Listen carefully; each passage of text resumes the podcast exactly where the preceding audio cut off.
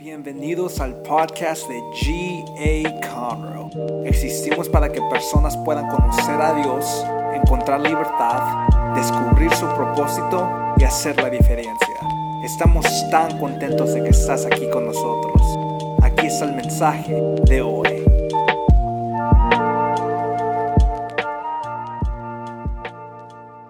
Buenos días, amados hermanos. Un aplauso fuerte a Cristo.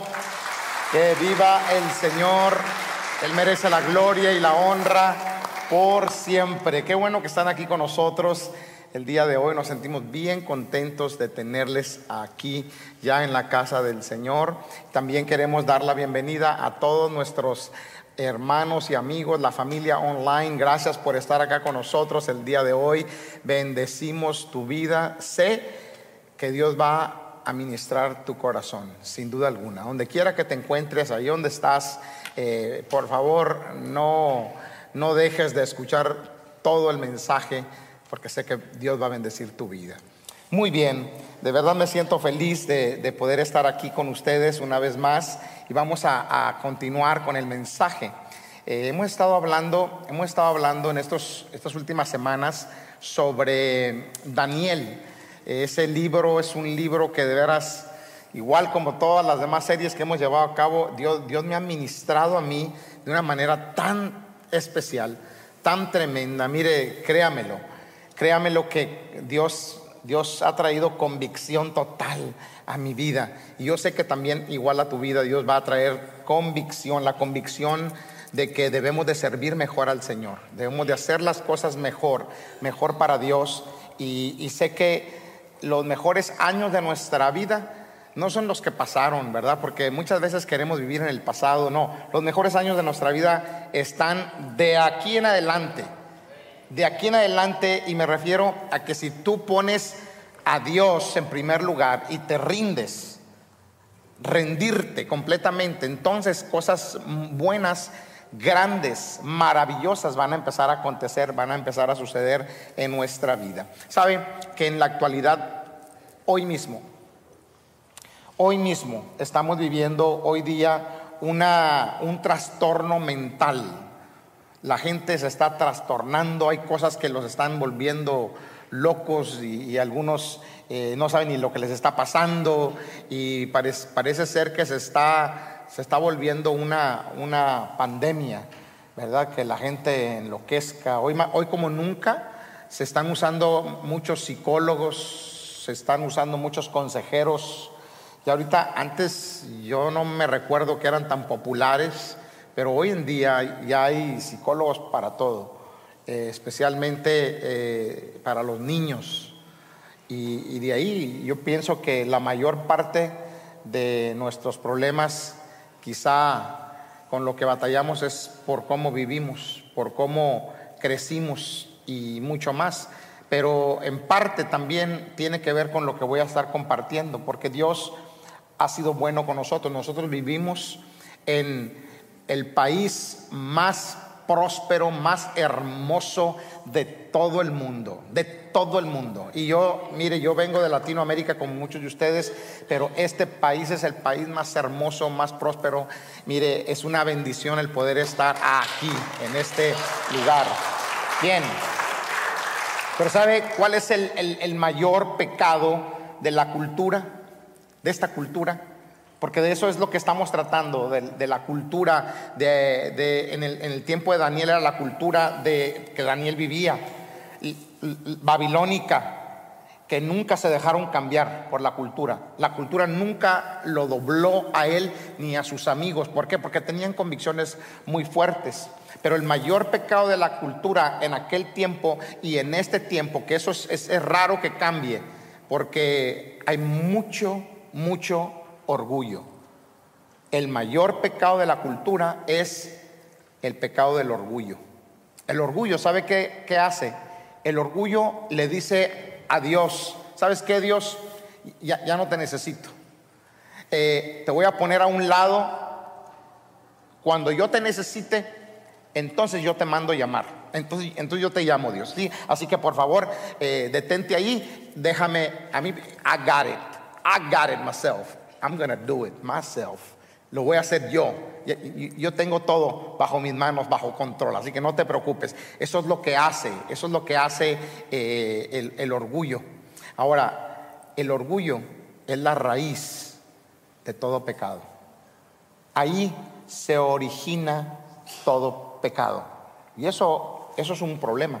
Ahora, mire cómo vamos a empezar el día de hoy. Estamos en el libro de Daniel y mire cómo empieza esta historia. Yo quiero empezar como la historia e, es tremenda. Lo que le pasó a este rey del que voy a hablar eh, es algo increíble, porque fue, es, una historia de veras, como dicen, de locos. Una historia de, una locura, pero una locura real. Pero mire cómo empieza. Voy a empezar con el testimonio de él. Ya para este entonces él, ya había sanado, pero llegó un punto en el que él se convirtió en un loco total se enloqueció totalmente, pero se le había avisado, se le había dado la oportunidad de, que se reconsiderara reconsiderara su vida, reconsiderara su manera en la que estaba procediendo y que reconociera al único y suficiente Dios, al único Dios verdadero. Mire hermano, le voy a decir una cosa.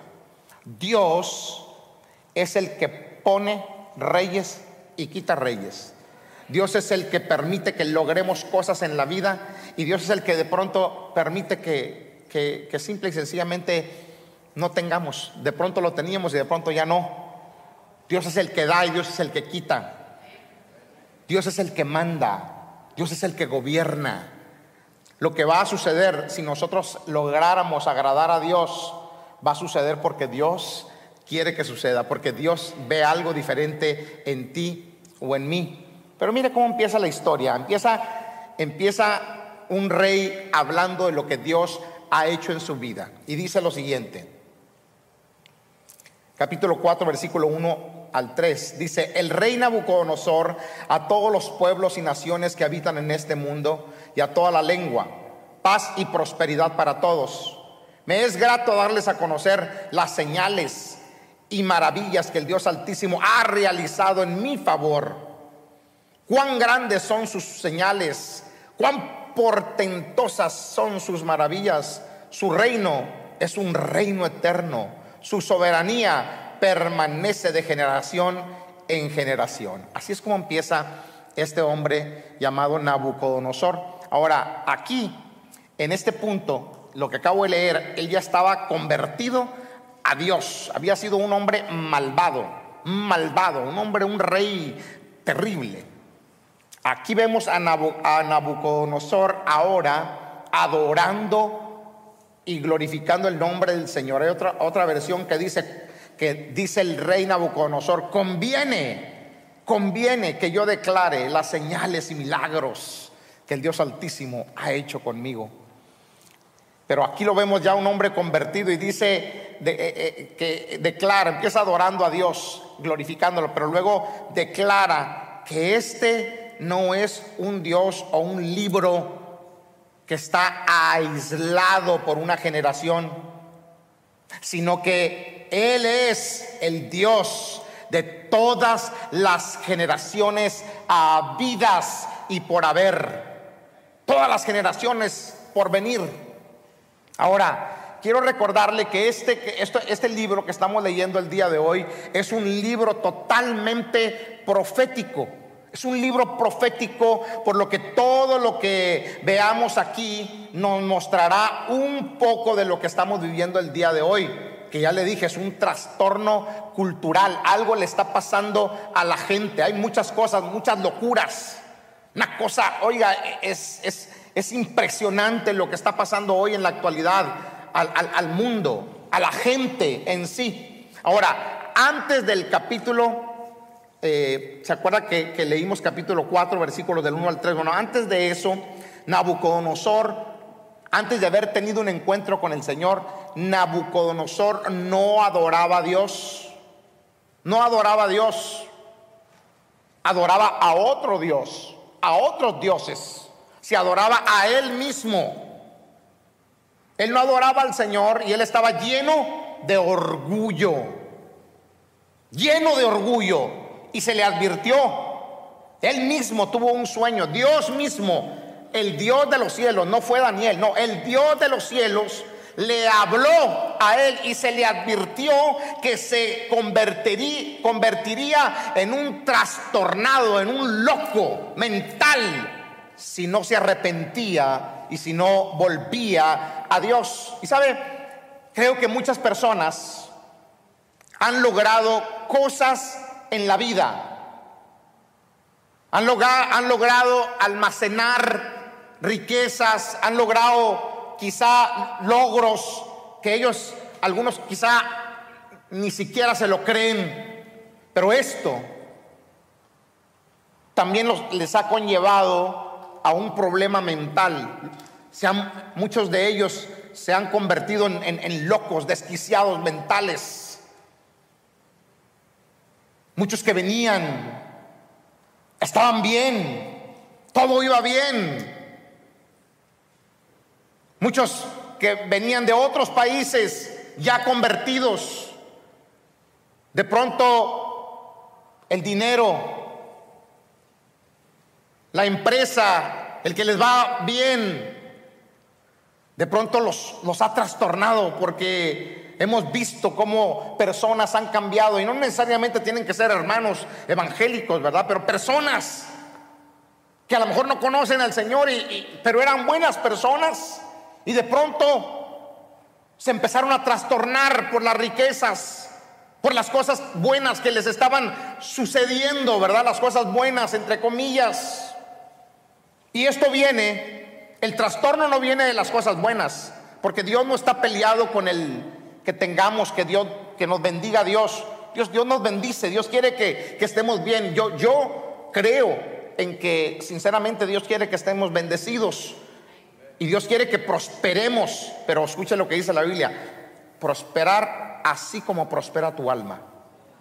O sea, conforme va prosperando tu alma, también Dios quiere que tú vayas prosperando en las finanzas, pero hay personas que se enloquecen. Esto viene del orgullo.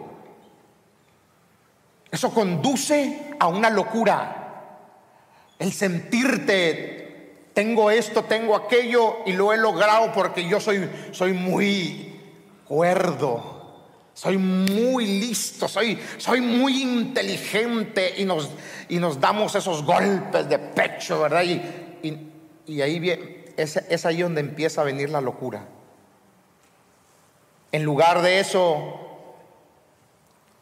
Dios desea que prosperemos y vivamos en paz. Ahora mire esto, este tipo de, prosperidad que le estoy hablando, que le dije, Dios desea que prosperemos y estemos en paz, no se refiere a la riqueza terrenal, se refiere a la prosperidad de tu alma, de vivir con una paz interiormente. A eso es a lo que Dios se refiere, porque de nada nos sirve tenerlo todo, pero ser unos desquiciados mentales ser personas que tienen tantos problemas en la mente que no saben cómo, cómo controlarlo. Y puede usted buscar todo lo que usted quiera allá afuera. Acuérdese que la raíz de todo ese mal es el orgullo. Quiero mostrarle tres cosas que veo en esta historia que personalmente creo que es lo que está llevando a mucha gente al trastorno mental en el capítulo 4, versículo 4 de Daniel, dice, yo, mire cómo dice, yo, Nabucodonosor, estaba en mi palacio, ¿cómo estaba? Feliz, dice, y lleno de prosperidad. Está dando testimonio. Estaba yo en mi palacio feliz y lleno de prosperidad. Ahora, mire qué tremendo. Una de las ironías del gran país en el que estamos viviendo es que cada generación que ha experimentado en algún tiempo un nivel de prosperidad que nunca habían tenido de pronto, no han sabido cómo manejar esa prosperidad. ¿Y sabe a qué ha llevado esto? Sí, a mucho contentamiento si hay gente que ha amasado, que ha hecho y es contentamiento temporal. Pero sí, Ha llevado a mucho contentamiento, pero también a un olvido de Dios. Porque como ya tengo lo que no tenía antes, ahora ya puedo tener buenos doctores, ahora puedo eh, tener esto, tener lo que, lo que yo quiera. Y se olvidan de Dios. Ahora, aquí está, aquí está la lección, pero también aquí está la advertencia. Le voy a hacer, lo voy a hacer como en forma de pregunta. ¿Será que podemos ser prósperos? ¿Podemos tener y aún así permanecer cerca de Dios? ¿Será que podemos ser prósperos, podemos tener dinero, podemos tener riqueza, podemos tener bendiciones y aún así estar cerca de Dios? Ahora, esta es la advertencia de parte del Señor. Lo mismo que le pasó a Nabucodonosor podría pasarnos a nosotros si no cambiamos. Si no cambiamos. Mire, voy a decir algo, no se trata, no es la riqueza. La riqueza la puedes tener. Lo que tú no puedes permitir es el olvido a Dios. El olvidar a Dios. Eso es crítico. Si nosotros no cambiamos, porque a veces nos involucramos en todo, todo lo que el mundo da, todo lo que el mundo ofrece, y hay personas que vienen con, esa intención de, darle y lograr el sueño americano y, y está bien. Pero a cuesta de olvidarte de Dios, totalmente. Si no cambiamos esa mentalidad, nos podría suceder exactamente lo mismo que le sucedió a Nabucodonosor, que en un ratito más voy a leerlo. Cuando estamos contentos, cuando estamos felices por lo que estamos logrando y nos olvidamos de Dios, en nuestra vida podríamos llegar a pensar que todo lo que tenemos ha sido un logro mío. Ha sido un logro personal. Podrías llegar a ese punto de creer de esa manera. Y eso es lo que podría llevarnos al trastorno o al desquicio total, completo, mental. Número uno, la locura o trastorno mental ocurren, ¿sabe cuándo ocurre? cuando eres independiente. Cuando somos independientes en lugar de ser dependientes de Dios. Ahí hay un problema. El querer ser independiente. ¿Sabes qué? Mira, yo soy independiente. A mí, no, se metan conmigo, por favor. Eh, Dios, por favor, te voy a poner a un lado. Si te necesité un tiempo, pero ahorita ya no te necesito. Déjame ser yo. Déjame tomar mis propias decisiones. Ah, caray. Aquí es donde empiezan los problemas de los que esta mañana quiero que meditemos. El problema aquí, la locura, empieza, ocurre cuando empiezas a ser independiente, te apartas de Dios. Entonces hay que tener cuidado, piensa un poco. Mire, pensemos un poco, un poquito. Pensemos, te pido un favor, piensa en tu vida de oración? ¿Han orado en algún momento de su vida, hermano? ¿Han orado? ¿Hemos orado? Claro, muchas veces. Ahora, ¿no es interesante que oramos mucho más cuando estamos en semejante lío? Oramos mucho más cuando estamos metidos en un gran problema. Cuando estamos enfermos, cuando nos duele algo, cuando el doctor ha diagnosticado algo, cuando tenemos problemas con la esposa, con los hijos, con la familia, con el esposo, la esposa, la familia en general, cuando hay problemas financieros, estamos a punto de perderlo y ahí estamos orando y clamando y, oramos más cuando tenemos estos, este tipo de líos, pero oramos menos cuando todo está bien. Cuando todo está bien, entonces nos olvidamos de Dios. Dejamos a Dios a un lado. Y cuando entramos en líos, en problemas, en situaciones difíciles, entonces nos preguntamos, ¿dónde está Dios? ¿Dónde, ¿Dónde está Dios? ¿Por qué no estás aquí? Pues Dios está donde tú lo dejaste, tiempo atrás. Aquí está la advertencia profética para nosotros. ¿Será que podemos permanecer dependientes de Dios aun cuando todo esté bien? ¿Será que podemos permanecer dependientes de Dios? Es decir, que a Dios no lo dejo. Aunque, Señor, aunque todo está bien en mi vida, yo permanezco contigo y tú conmigo, Señor. Acompáñame en las buenas y en las malas. Yo quiero, porque Dios te acompaña. Pero nosotros usualmente somos nosotros los que lo dejamos atrás. ¿Cómo podemos lograr ser dependientes, permanecer dependientes en Dios? Porque hermano, yo se lo puedo decir, yo se lo puedo confesar muchas veces bajo la guardia cuando todo se parece que todo está maravillosamente bien. Pero he tenido que, y estoy aprendiendo la importancia de que Dios permanezca conmigo a mi lado y yo a su lado, yo dependiendo de Él, estén las cosas bien o estén las cosas mal, pero más cuando estén las cosas bien. Porque cuando están las cosas bien es cuando nosotros eh, bajamos la guardia y, bueno, no voy a ir a la iglesia hoy, es que estoy cansado, es que tantas cosas.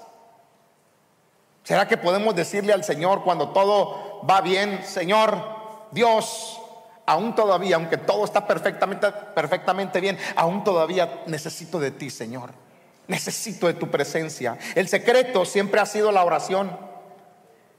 ¿Quieres permanecer con Dios, quieres permanecer dependiente de Dios, permanece en la oración. Y para ser honesto, creo sinceramente que no hemos estado quizá orando lo suficiente. Aunque mm, aquí en nuestra iglesia cada año iniciamos con 21 días de oración y ayuno, porque nosotros creemos eh, y queremos dejarle saber a Dios que Él es necesario en esta casa, antes de que antes de cualquier otra cosa, tú eres necesario para mí. Quiero depender de ti, Señor. Necesitamos volver a una dependencia de Dios total en lugar de, de una autosuficiencia. Porque muchas veces no, yo lo voy a hacer y por, por orgullo yo lo voy a hacer y para que vean y que y aquí ni Dios tiene parte ni suerte. Yo lo voy a lograr solo o sola. Este pasaje que estoy a punto de leer es sobre el sueño que Nabucodonosor eh, tuvo, que nadie, en realidad nadie sabía el significado, ninguno de sus sátrapas, ninguno de sus adivinos, nadie sabía el significado, pero cuando se, se acercó a Daniel, Daniel, Daniel le dijo, pero miren lo primero que le dice Daniel después de después de, que el rey le contó el sueño que tuvo, Daniel fue bien claro con él y le dijo, ese árbol es su majestad, ese árbol eres tú. En ese momento, acuérdese que Nabucodonosor todavía no conocía a Dios, no se había convertido, era una persona súper malvada. ¿Y sabe qué pudo haber hecho este hombre? Pudo haberle quitado la vida, nada más por decir eso. Pero, pero también Nabucodonosor no era, no era tan tonto así, porque él sabía que Daniel era invaluable, Daniel era una joya, lo había sido para reyes anteriores, lo había sido aún en su tierra, aún siendo joven, ese hombre era una cosa valiosísima. Pero mire lo que le continúa diciendo en el versículo 24 al 25. Dice, la interpretación del sueño y el decreto que el Altísimo ha emitido, ha emitido contra su majestad es como sigue. Así le dice Daniel. 25. Usted será apartado de la gente y habitará con los animales salvajes, comerá pasto como el ganado y se empapará con el rocío del cielo. Siete años pasarán hasta que su majestad reconozca que el Altísimo es el soberano de todos los reinos del mundo y que se los entrega a quien Él quiere. ¿Sabe cuál es el gran mal nuestro? El gran mal de la humanidad, el gran mal de usted, el gran mal que, muchas veces ha habitado en nosotros, que muchas veces nosotros tomamos el crédito de cosas que realmente nosotros no hicimos. Y quizá Dios nos está diciendo a mí y a ti,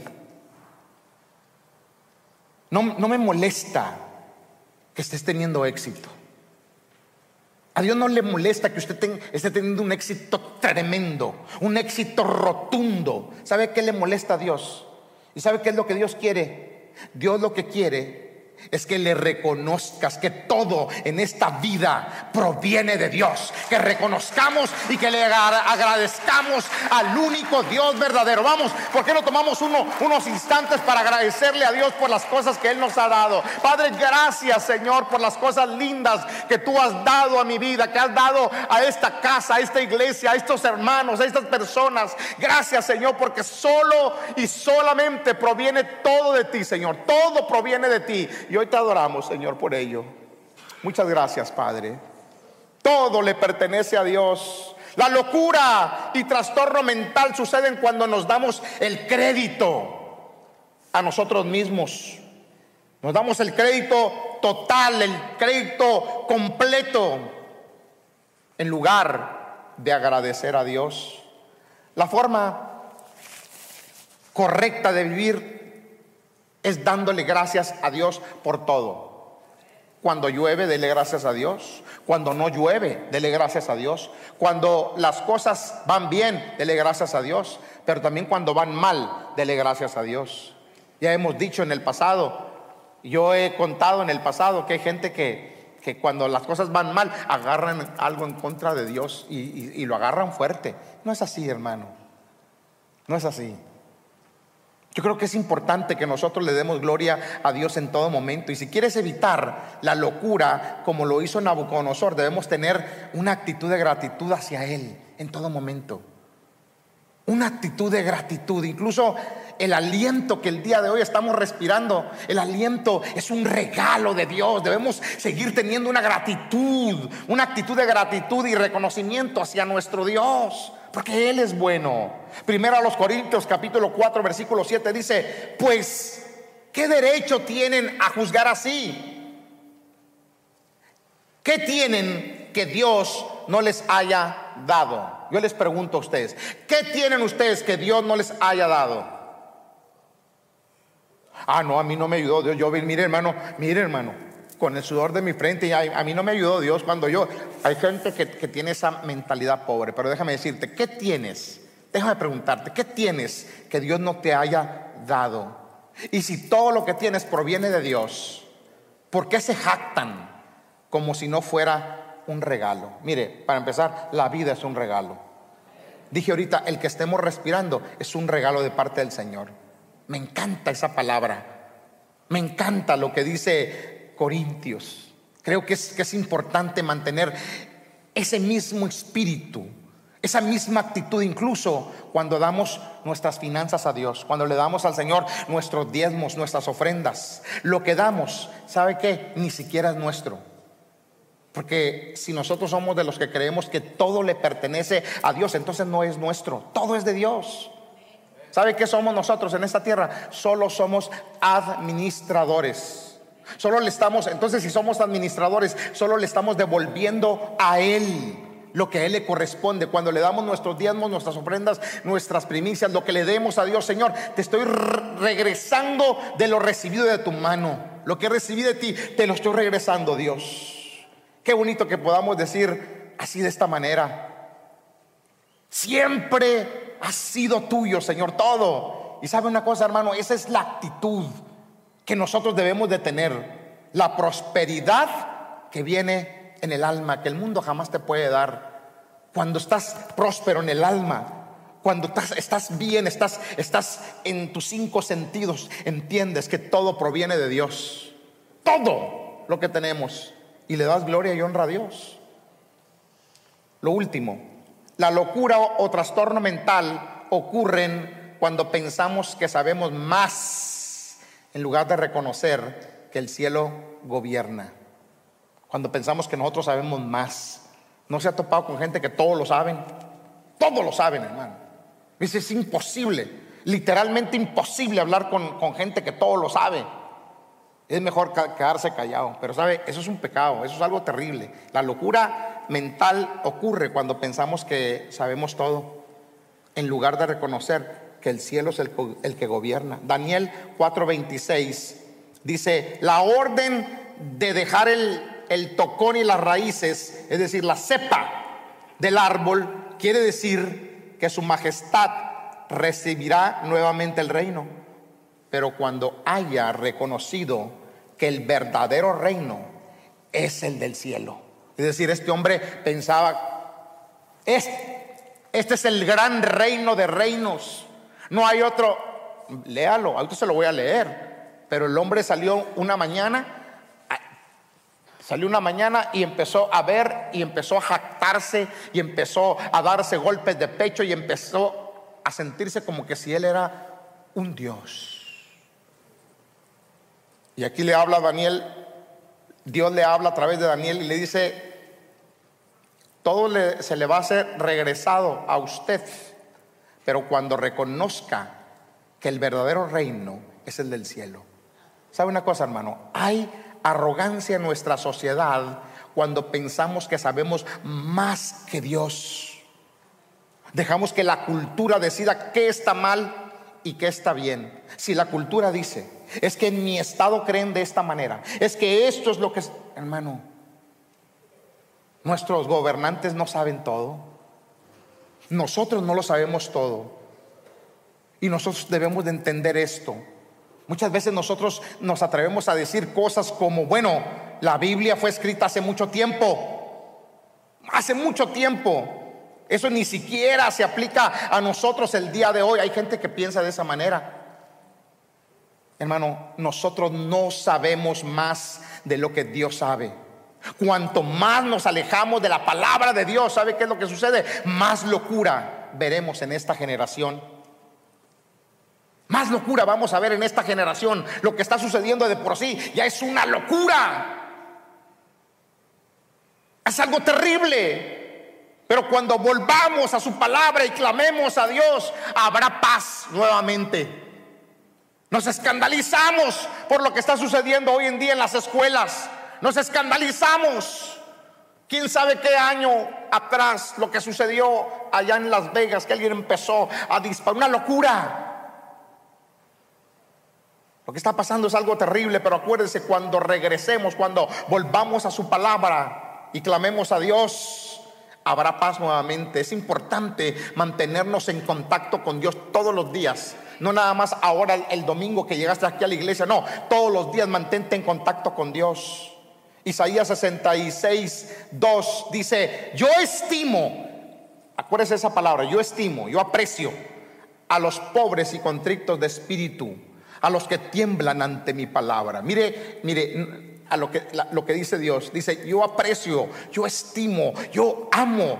No dice que a los pobres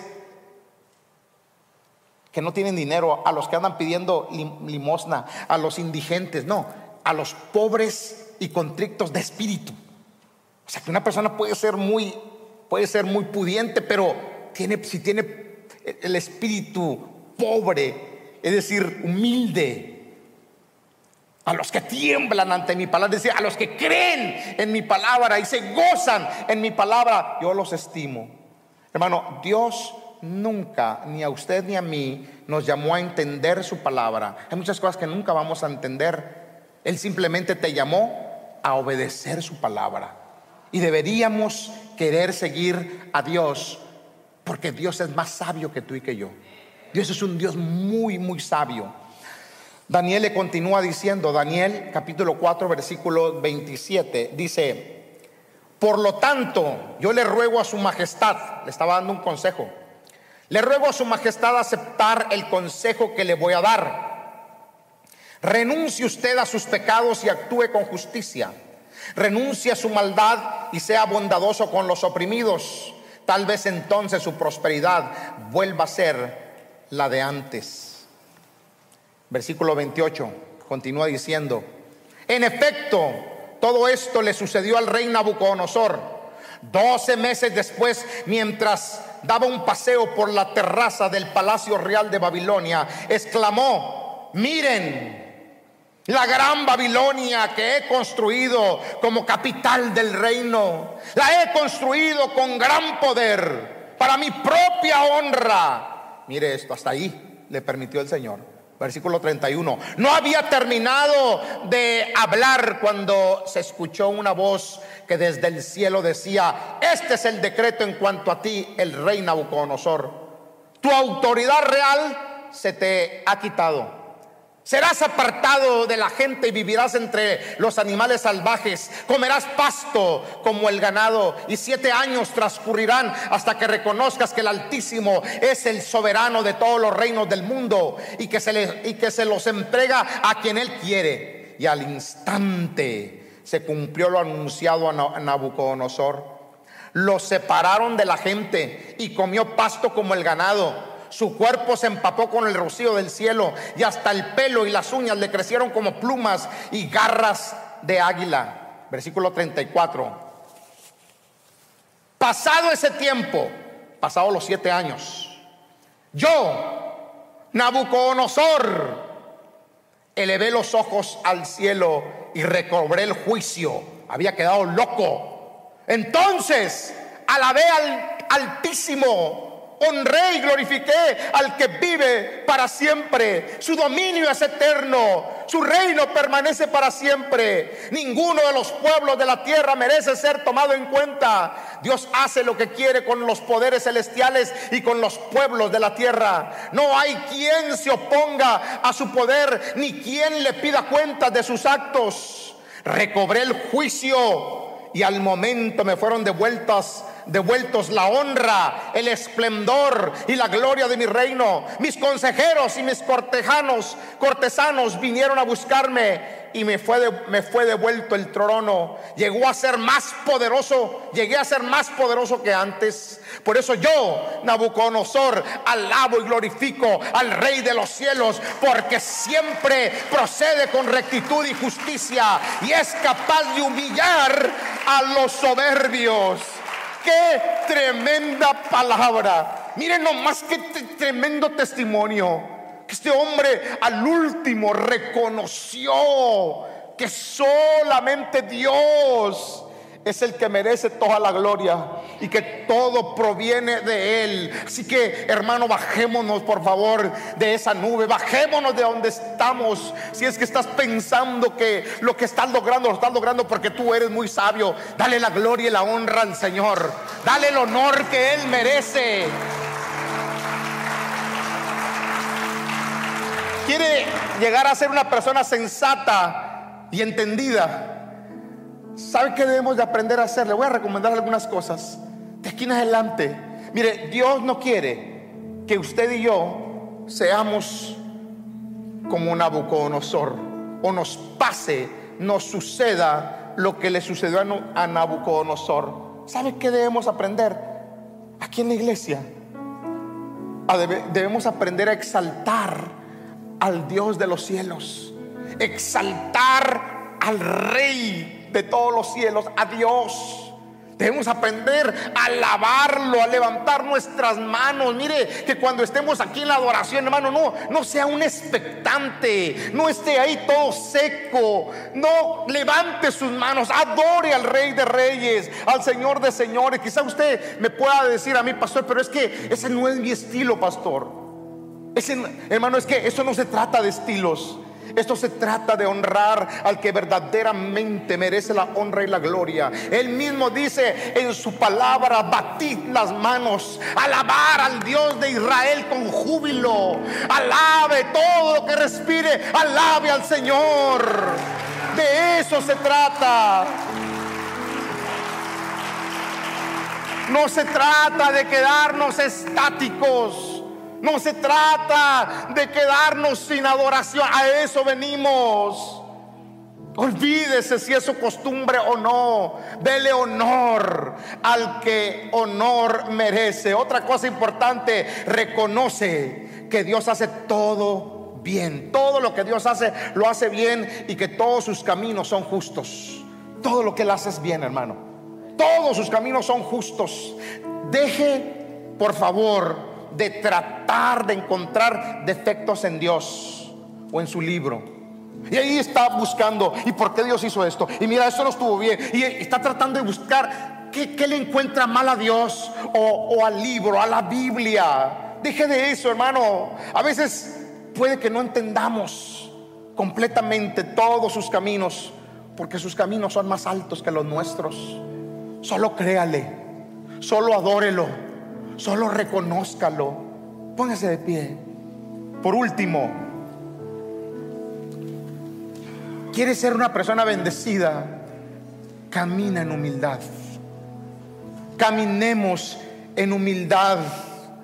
La humildad, escuche, no es pensar menos de ti, es pensar menos en ti mismo.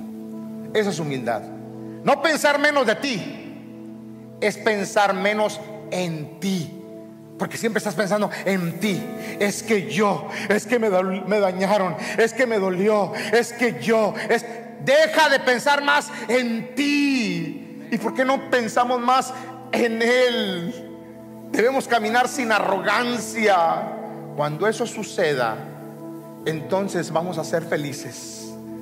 Cuando eso suceda, entonces usted y yo vamos a ser felices. Reconozcamos al Rey de los cielos. Yo quiero, yo creo que en esta mañana, en esta hora, podemos reconocerlo, podemos, podemos cierre sus ojos y vamos a adorarlo, vamos a bendecirlo. Muchas gracias por escuchar. Para escuchar más de esos mensajes, asegúrate de seguir nuestra página. Y si te gustó lo que recibiste, asegúrate de compartir este mensaje con uno de tus amigos. Para conectarte con nosotros, síguenos en Instagram at GA Te amamos y sabemos que lo mejor está por venir.